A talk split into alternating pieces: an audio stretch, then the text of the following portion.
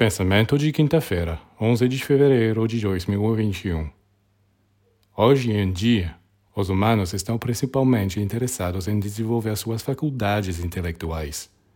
E isso é muito bom. Infelizmente, eles o fazem às custas de outras possibilidades de exploração. E a vida sutil do universo, da alma, do espírito, escapa de suas investigações. Ao descerem na matéria, eles esqueceram sua origem divina.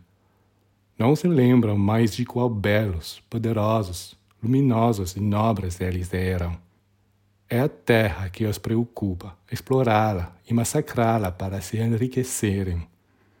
Mas está chegando a era em que, em vez de terem sempre sua atenção voltada para o mundo exterior, eles voltarão ao caminho da exploração interior não perderão nenhum dos conhecimentos que adquirirão ao longo dos séculos, mas não estarão mais concentrados apenas no aspecto exterior do universo.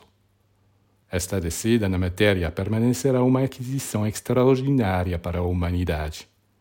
Mas os humanos não ficarão lá. Eles partirão para descobrir outras regiões que são ainda mais essenciais e profundas.